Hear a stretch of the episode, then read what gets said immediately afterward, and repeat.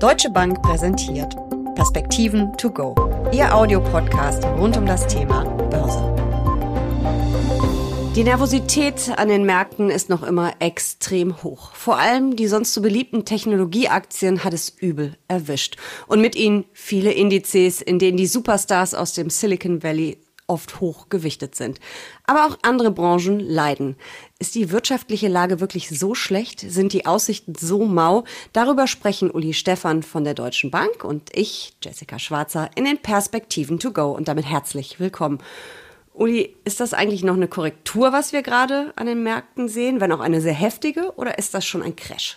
Also Crash ist natürlich ein sehr großes Wort, ähm, wenngleich typischerweise eine Korrektur mit 10 Prozent angesetzt wird. Äh, ab 20 Prozent ist es dann ein Bärmarkt.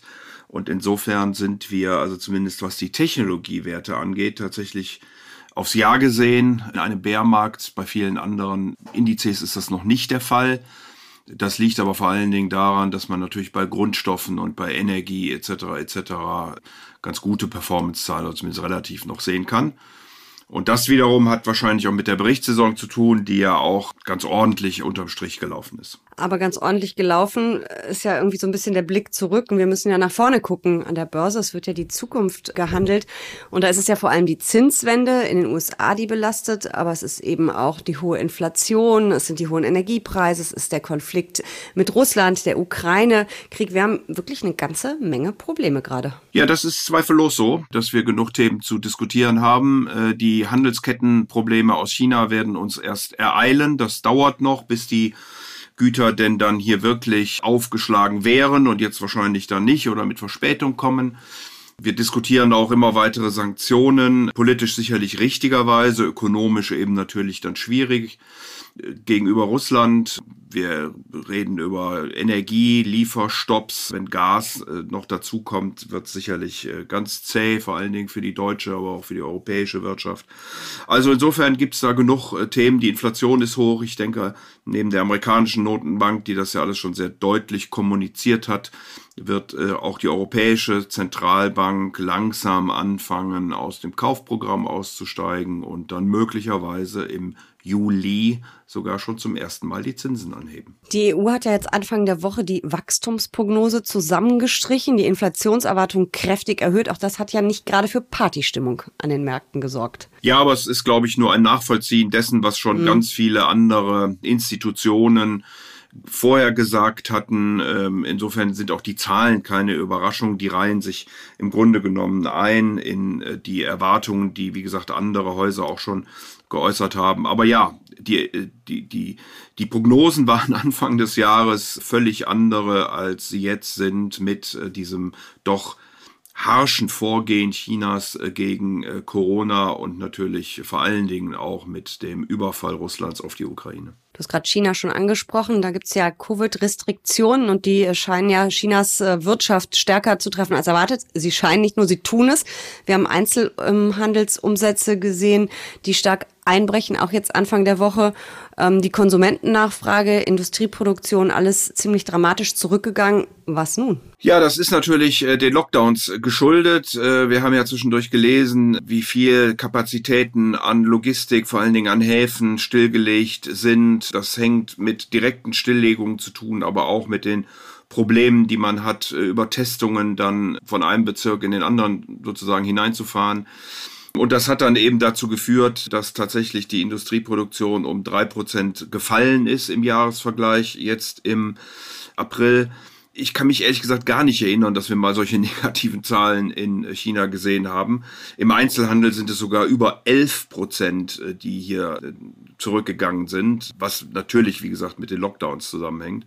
Auch die Investitionen waren deutlich schwächer, die Arbeitslosenquote ist gestiegen. Also das ist doch ein sehr schwieriges Umfeld jetzt äh, für China und der Ministerpräsident Li Keqiang hatte ja schon mehrfach darauf hingewiesen, dass es sehr, sehr schwierig wird, die 5,5 Prozent Wachstum in China äh, zu erreichen.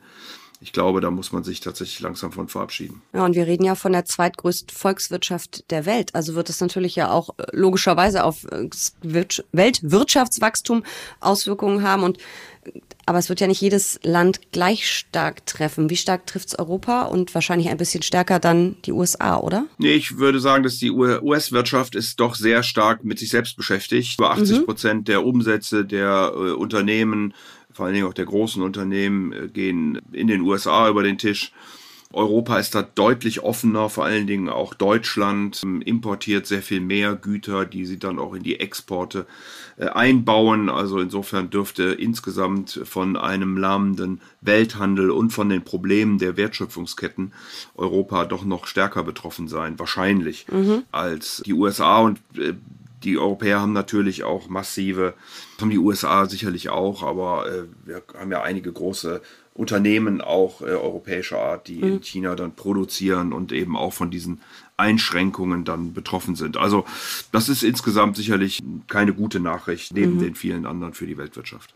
Ähm, wie sieht es denn in den USA aus? Gibt es da auch aktuelle Zahlen ähm, von der Konjunkturseite? Ja, es gab zuletzt einen wirklich richtig schlechten Konsumentenvertrauensindex der Universität Michigan der auch richtig runtergepurzelt war. Insofern äh, auch hier ja zunehmend Diskussionen um das Wachstum. Deswegen haben wir, glaube ich, auch diese großen Volatilitäten in den in den Märkten, äh, denn wir haben eben eine hohe Inflation und die Notenbanken, wie wir es am Anfang besprochen haben, sind dabei, die äh, Zinssätze anzuheben bzw. die Geldpolitik restriktiver zu gestalten. Gleichzeitig sehen wir die Probleme, schwächeres Wachstum, und eben auch die Befürchtungen in den USA, dass die amerikanische Notenbank hier die äh, Wirtschaft nicht nur abschwächt, äh, also nicht, es nicht schafft, ein sogenanntes Soft Landing hinzulegen, also nur eine Abschwächung, sondern die US-Wirtschaft äh, tatsächlich in die Rezession führt.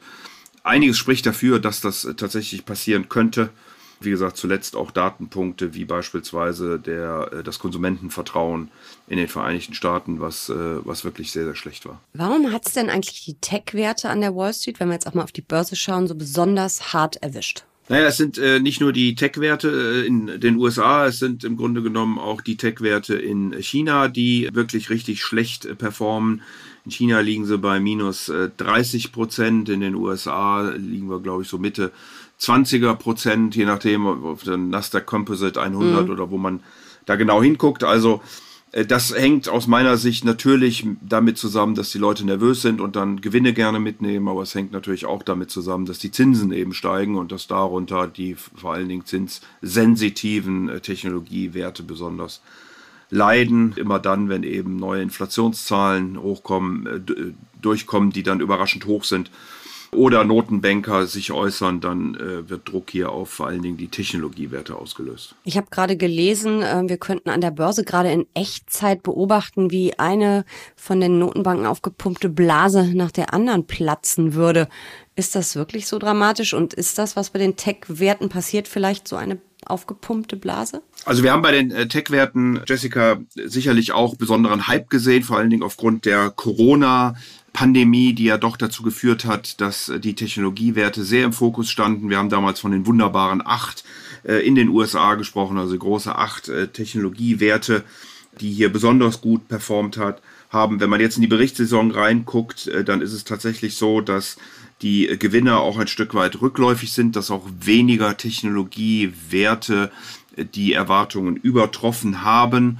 Und dann kommen eben doch ein ja, sagen wir mal, eine etwas Normalisierung nach der Pandemie äh, zusammen mit einem Anstieg der Zinsen, mit einem Befürchtung, dass das Wachstum geringer sein könnte. Und das alles führt, glaube ich, dann dazu, dass hier auch mal Gewinne mitgenommen werden und die Technologiewerte im Moment nicht so gefragt sind, wie sie das in den vergangenen Monaten gewesen sind. Aber von der Blase würdest du an der Stelle noch nicht reden, sondern vielleicht an von ein bisschen sportlicheren Bewertungen, vielleicht auch von leichten Überbewertungen. Aber wir reden hier nicht von irgendwelchen großen Blasen, die uns gerade um die Ohren fliegen. Ich glaube, man muss bei den Technologiewerten tatsächlich gucken, worüber reden wir denn am Ende. Es gibt da Unternehmen, die haben Geschäftsmodelle, ja quasi monopolartige Stellungen. Äh, die werden zwar auch immer diskutiert, aber das äh, wissen wir ja auch, dass das ein äh, sehr schwieriges Unterfangen ist, dagegen vorzugehen. Aber es gibt andere Unternehmen, die haben eben Geschäftsmodelle, auch Technologieunternehmen, die haben eben Geschäftsmodelle, die sehr angreifbar sind. Und da muss man, glaube ich, schon, nachdem nicht nur diese wunderbaren acht, sondern der ganze Technologiesektor in der Pandemie nach oben gehoben worden ist, mittlerweile doch etwas genauer hingucken, worüber sprechen wir. Reden wir über Hardware, reden wir über Software, reden wir über Semiconductor, reden wir über Plattformen, über die man Dinge vertreibt oder sind es eben ja äh, Verkaufsstellen? Also was, was ist genau das Geschäftsmodell? Was passiert da in diesen Technologiewerten und wo haben sie wirklich eine außergewöhnliche Stellung? Habe ich dann vielleicht auch gerade ähm, eigentlich ganz viel Chancen, dass ich mir das einfach mal wirklich genauer anschauen sollte und vielleicht auch ein paar abgestürzte Superstars einsammeln könnte, weil sie vielleicht zu stark abgestraft worden sind, weil die Ausschläge sind ja wirklich extrem gewesen in den vergangenen Wochen. Ja, also diese, wie heißen sie so schön, Fangstocks äh, liegen mhm. mittlerweile äh, noch schlechter als der Nasdaq bei äh, deutlich über minus 30 Prozent und da sind natürlich einige dabei die wahrscheinlich doch sehr nachhaltige Geschäftsmodelle haben, auch sehr breit aufgestellt sind, ähm, die eben auch schon minus 30 Prozent und mehr korrigiert haben, beziehungsweise da im Bärmarkt sind. Und da kann man möglicherweise an der einen oder anderen Stelle vorsichtig mal erste Schritte gehen. Aber ich glaube eben, dass der Zinsanstieg noch nicht äh, gänzlich vorbei ist auch noch nicht gänzlich eingepreist ist und deswegen können hier durchaus auch noch ein paar schwierigere Tage folgen. Also ja, wer meint, kann erste Schritte machen. Ich denke aber, dass man nochmal günstigere Einstiegschancen insgesamt bekommen kann. Wir haben ja nicht nur am Aktienmarkt ziemlich heftige Bewegungen gesehen, sondern auch am Anleihemarkt. Und äh, früher hat es ja irgendwie immer geheißen, Aktien runter, Renten rauf und umgekehrt. Ähm, das war ja so ein Grundsatz, den man auch zur Risikostreuung anwenden konnte. Irgendwie ist das auch ein bisschen alles auf den Kopf gestellt, oder? Ja, wir dürfen nicht vergessen, dass wir jetzt über zehn Jahre wirklich extraordinäre Geldpolitik äh, gesehen haben und wir immer noch über äh, sehr, sehr niedrige Zinssätze, sehr expansive Geldpolitik, zum Teil eben Kaufprogramme reden, wo wir eine Inflation haben, die bei sieben, acht Prozent und höher ist. Das passt natürlich alles überhaupt gar nicht zusammen. Die Notenbanken sind in einer ausgesprochen schwierigen Situation, weil das Wachstum sich gleichzeitig abkühlt. Sie wollten eigentlich wahrscheinlich jetzt expansiver werden aufgrund der wirtschaftlichen Dynamik bzw. nachlassenden Dynamik, aber äh, haben das Mandat, die Inflation zu bekämpfen. Und ich glaube, dass das sich auch mittlerweile durchgesetzt hat. Also äh, wird man wird man das machen. So, damit steigen dann natürlich auch ein Stück weit die äh, Zinssätze, vor allen Dingen am kurzen Ende weil hier die Steigerungen der Notenbanken eingepreist werden. Äh, nochmal, das drückt dann auf einige Unternehmen wie die Technologiewerte und die Sondersituation Energie hilft sicherlich dann den Öl- und Gasunternehmen, den Energieunternehmen, den äh, Grundstoffen und so weiter, also wo wir da über diese Preissteigerung sehen. deswegen ist der Aktienmarkt im Moment ja eben auch sehr volatil, sehr nervös und sehr selektiv auf Nachrichten, wie die, die äh, entsprechenden Renditen und Performancezahlen dann laufen. Und es ist ja so eben steigende Renditen, steigende Zinsen an den Anleihemärkten bedeuten eben leider fallende Kurse und da hat dann wahrscheinlich der ein oder andere sehr konservative Anleger, der sich äh, eigentlich auf der relativ sicheren Seite wähnte, wahrscheinlich auch ein bisschen sein blaues Wunder erlebt, oder? Ich habe, glaube ich, es war sogar eine DWS-Pressemitteilung neulich gelesen, dass dass äh, bei supersicheren Anleihen, ähm, dass die fast so viel Verluste hinnehmen mussten wie ähm, einige Teile des Aktienmarktes. Ja, das ist tatsächlich so, dass die Rentenmärkte natürlich äh, erhebliche Verluste auch hinnehmen mussten mit diesen Zinsanstiegen und den damit verbundenen Kursverlusten. Ich gucke mal gerade, hier gibt es also einen schönen Index, der heißt Global Aggregate. Da sind also verschiedene Anleihen, äh, Typen zusammengefasst und äh, dieser Index äh, weist also auf das Jahr eine negative Performance von 14 Prozent aus. Da sieht man also schon, dass das äh, alles andere als sichere Häfen im Moment sind. Und deswegen ist auch dieser Diversifikationsaspekt natürlich kaum noch äh, vorhanden. Und man muss wirklich gucken, ob man auf andere Dinge ausweicht. Äh, ich glaube, dass deswegen auch der eine oder andere Anleger sich im Moment wieder Dividendentitel anguckt weil man dann dort möglicherweise zwar Kursverluste hinnehmen muss, aber doch über die Dividende dann einigermaßen kompensiert wird, wohingegen viele Anleihen ja nach wie vor keine oder kaum Zinsen zahlen und dann noch die Kursverluste hinzukommen. Also es ist für Anleger keine schwierige, äh, keine leichte Zeit im Moment, eine schwierige Zeit. Und man muss eben wirklich versuchen zu gucken, wie man ein Portfolio zusammenbaut und wo man dann diese Diversifikationsaspekte holen kann. Du hast die Antwort zwar schon fast gegeben, aber ich muss es dich trotzdem noch mal ganz präzise fragen. Ich habe es dich ja auch schon öfter gefragt, was jetzt tun? Wann kommt endlich der Zeitpunkt, an dem du mir persönlich rätst nachzukaufen, wenn auch vielleicht vorsichtig. Du weißt ja, ich investiere sehr breit gestreut mit ETFs, sehr, sehr langfristig. Ich habe eine relativ hohe Aktienquote von 80 Prozent, 20 Prozent in sehr sicheren Anleihen. Ich könnte jetzt ein Rebalancing machen, ist mit äh, Zukäufen allerdings. Ist die Zeit schon gekommen oder soll ich auch noch mal ein bisschen warten? Also jetzt muss ich natürlich den Disclaimer vorwegschieben. Es kommt immer auf den äh, Anlagehorizont und auf das Risikoprofil an. Aber äh, es ist theoretisch grundsätzlich richtig zu rebalancen. Da ist dann die Frage, äh, in welchen Abständen, Zeitabständen macht man es, also in welchen Frequenzen, äh, monatlich, vierteljährlich, wie auch immer. Ich mache es normalerweise jährlich, aber ich habe die Regel, wenn es mehr als 20 Prozent runtergeht an den Märkten, dass ich dann, wenn Geld auf dem Anlagekonto ist, dass ich dann außerplanmäßiges Rebalancing mache. Und das könnte ich jetzt tun. Wir haben ja vorhin über die äh, erheblichen äh, mhm. Themen, die wir äh, so vor der Brust haben, gesprochen.